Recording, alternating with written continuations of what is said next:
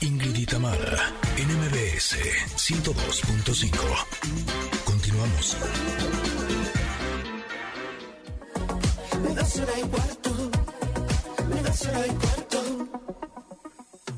Me encanta esta canción.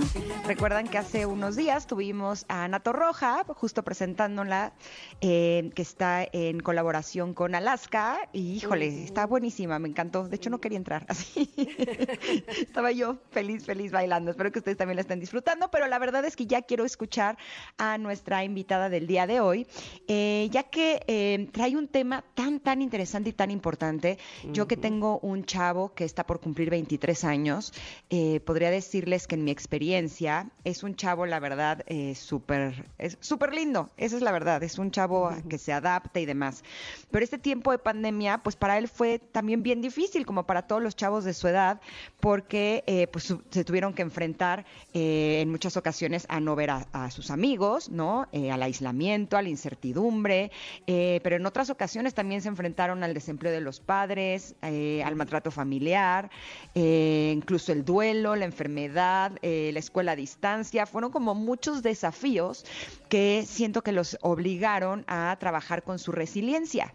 Y por eso nos encanta recibir el día de hoy a Alejandra Krail, que nos presenta el libro Resiliencia para Pandemias, Crianza y Acompañamiento en Tiempos de COVID. Esto está realmente interesante. Bienvenida, Alejandra. Hola Alejandra. Hola, ¿qué tal Tamara, Ingrid? Qué gusto estar aquí con ustedes y muchas gracias por esta presentación de este proyecto que estamos eh, pues recién sacando del horno. Eh, suena realmente interesante, eh, siento que es un tema muy actual, pero dinos una cosa, ¿este libro es para pandemias o es para los padres de los pandemias? Sí, bueno, en realidad este libro es O para una los dos. eh, hecha para todos los adultos que estamos cerca de un pandemia, ¿no? Estos niñas, niños, adolescentes que pues están en pleno desarrollo en un momento muy crítico para toda la humanidad, ¿no? Y, y no es solamente para papás, aunque bueno, evidentemente por la cercanía, por estar en la primera línea de la crianza, pues tienen, digamos, como un lugar privilegiado en este sentido, pero pues insisto, también es para maestros, para médicos incluso que están en contacto con pequeños y pequeñas. Qué importante, Alejandra, este libro. Sí, evidentemente para los niños y adolescentes, como bien decías, que, eh, que se les movió el mundo, pero evidentemente para los adultos, es que se me, me- me hace pensar como cuando te cae la mascarilla del avión y te dicen primero usted y luego a la- al niño que viene a su lado, ¿no? Sí, nosotros debemos de, de estar eh, informados, porque eh, obviamente también a nosotros nos movió muchas cosas. Y, y este libro me parece que nos va, si no a, a tranquilizar, por lo menos a sabernos que todos estamos pasando por esto y que también eh, tenemos una, un camino que seguir para también guiar a nuestros hijos. ¿Es así? Justamente, mira, esa analogía que, que nos comparte eh, es algo que también retomamos en este libro, porque partimos de esta premisa de que para cuidar a otros, pues hay que cuidarnos primero nosotros, ¿no? Para hacer esas guías en un momento de crisis, necesitamos también mirarnos, ver cómo estamos eh, reaccionando, cómo estamos actuando y cómo estamos desenvolviéndonos en estos momentos, ¿no? Entonces, hablamos también de esa parte que a veces se nos olvida muchísimo cuando somos ya más grandes, la parte del autocuidado, ¿no? Y cómo a partir de nuestro propio cuidado, de velar por nuestra salud física, mental, emocional, podemos cuidar la de los demás, los que están en nuestros hogares, que es esa primera línea, pero no exclusivamente, ¿no? Y, y bueno, a partir de eso, pues desarrollamos también otro tipo de, de preocupaciones que van surgiendo, ¿no? En el tema de salud mental, que es uno de los temas primordiales que están surgiendo en esta pandemia y que por supuesto está re- teniendo repercusiones en la vida de niñas, niños y adolescentes. Por supuesto, y los padres siempre decimos que nuestros hijos no tienen instructivo, ¿no? Hay que ir aprendiendo sobre la marcha y cuando ya le estamos agarrando la onda vienen situaciones como la pandemia que nos hacen eh, tener que ser creativos y sobre todo tener que informarnos de otras opciones que nos ayuden a poder eh, hacer nuestro trabajo como padres y que ellos sean beneficiados a través de ello. Eh, dentro de los temas que tocas en este libro, ya nos dijiste que tiene que ver mucho el lado emocional, eh, pero también hablan, por ejemplo, de seguridad digital o de cómo enfrentar el duelo y demás, que son a las cosas a las que nuestros chavos están enfrentando. Sí, completamente. Tenemos unas voces expertas en todos esos temas y más, eh, que precisamente a partir de toda su experiencia de vida en su desarrollo profesional, pues han encontrado salidas para, eh, pues ofrecer a, a aquellos cuidadores que tienen a un pequeño a cargo. Y, eh, por ejemplo, nos hablan de, del tema del duelo, que es algo que está súper presente en estos momentos, tristemente, con estas estadísticas tan horribles que, que recibimos todos los días. Eh, y nos hablan de, de cómo comunicar, digamos, la muerte de un ser amado, pero también cómo ayudarles a, a, sortear ese proceso que es el duelo, ¿no? Y que a veces eh, queremos tapar, ¿no? Queremos ignorar ese dolor que sentimos ante la pérdida de, de alguien amado eh, pero que es completamente natural, natural y es completamente sano, eh, pues dejar fluir esas emociones que vienen de la mano de esa pérdida, ¿no? Y bueno, hablando de pérdidas, también hablamos de que el duelo no es exclusivamente perder a un ser querido, sino también perdimos justamente una rutina, perdimos empleos, perdi perdimos eh, el contacto con amigos, ¿no? El, el, contacto físico, es decir, todos tenemos una serie de duelos que estamos viviendo en estos momentos y que, bueno, por supuesto también es, es eh, importante eh, atenderlos, escuchar lo que sentimos y también escuchar a nuestros pequeños.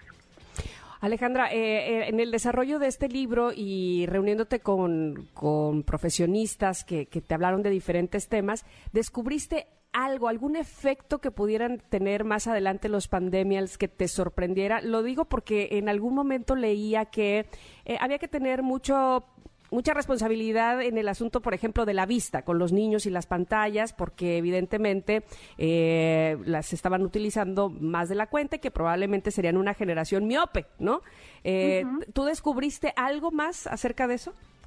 El tema de, de lo, lo, que tratamos en el capítulo de ciberseguridad va muy relacionado con esto que mencionas, ¿no? Evidentemente la pandemia nos guió a, más bien nos hizo mudarnos a todo lo que tuviera que ver con la tecnología, ¿no? Y pasamos uh -huh. muchísimo más tiempo del que estábamos acostumbrados y acostumbrados a usar eh, dispositivos móviles, eh, que la laptop, que la tablet, etcétera, ¿no? Y las y los niños que están en contacto todo el tiempo con estos instrumentos, por la misma dinámica de, de la escuela, ¿no? Que se trasladó hacia esa hacia ese camino, Modalidad. pues nos obliga a mirar otro tipo de cosas que los papás quizás no teníamos contemplados, ¿no? En el tema de la seguridad, pero también en el tema de la salud, ¿no? Eh, eh, uh -huh. Las y los niños su única obligación es jugar y para jugar necesitan estar en contacto con otros, tocar cosas, descubrir el mundo exterior, pero si están completamente pues pegados a una pantalla, esto pues también tiene una ruptura. Y por supuesto que los resultados de lo que estamos viviendo actualmente los veremos en 10, 15 años, ¿no? Cuando estas generaciones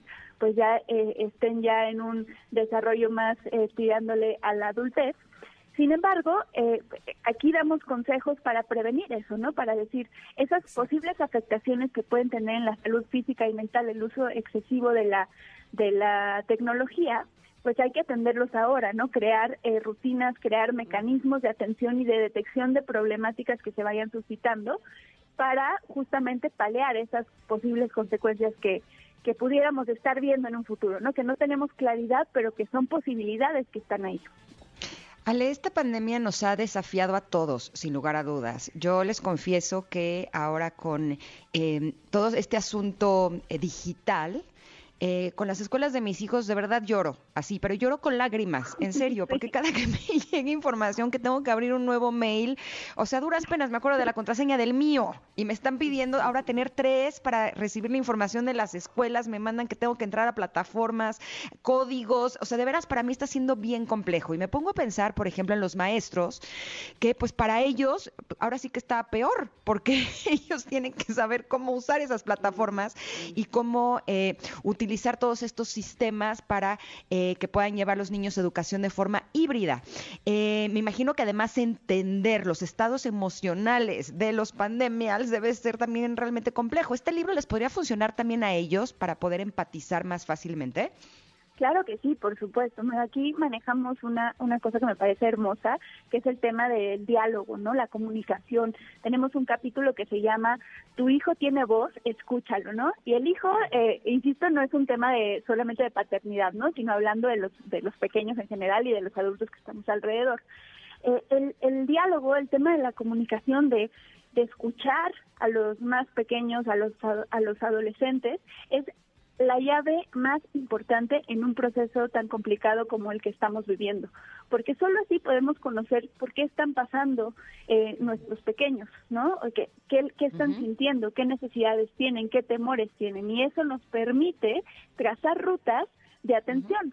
¿No? Y, y por supuesto también ver qué tengo yo que hacer como adulto, ¿no? Ahorita que mencionabas eso de los maestros, híjole, de verdad que es un, es un temota, también lo hablamos en el libro, ¿no? Como muchos maestros se tuvieron que actualizar en temas de educación digital, porque pues antes para las clases esto no era necesario y ahora es indispensable, ¿no? Y cómo todo eso que se va presentando nos obliga a nosotros pues a tomar medidas para justamente pues acompañar a nuestros niños en, en, este camino tan tan turbulento, ¿no?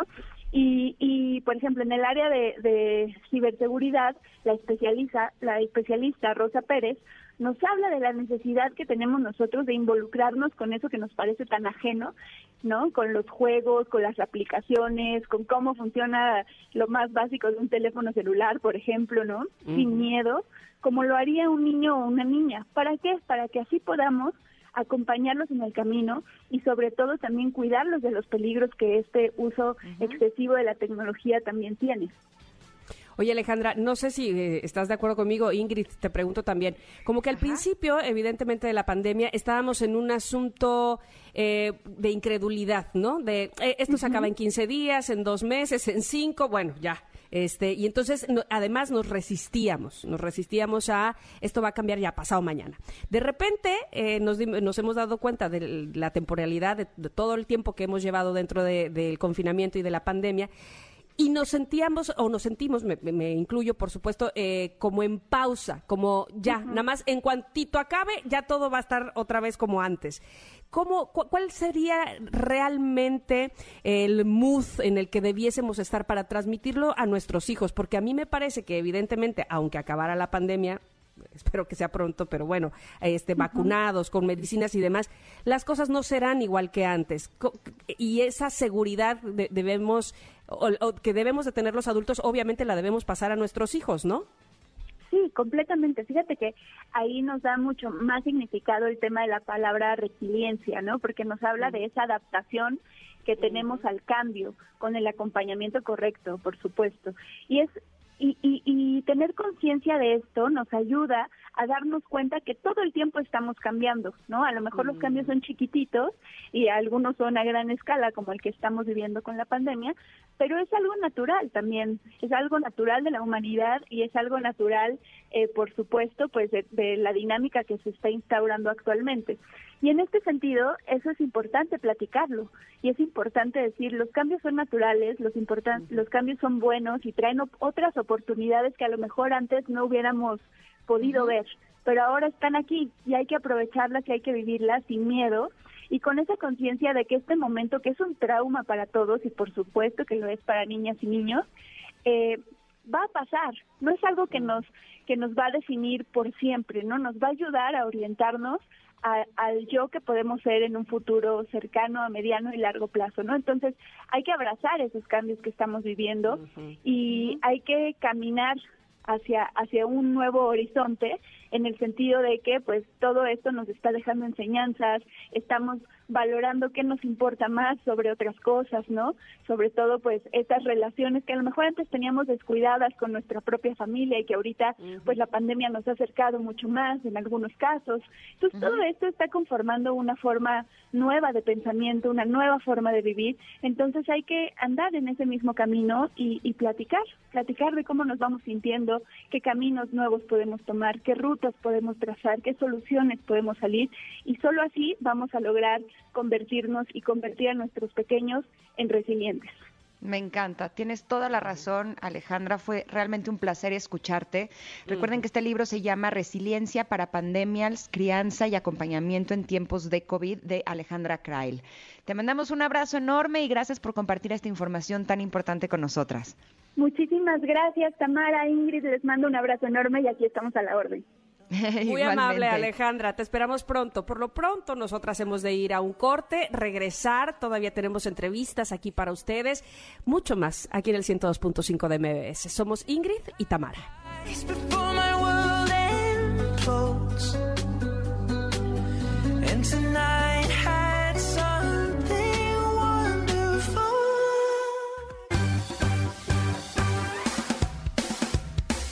Es momento de una pausa. Ingrid y en MBS 102.5.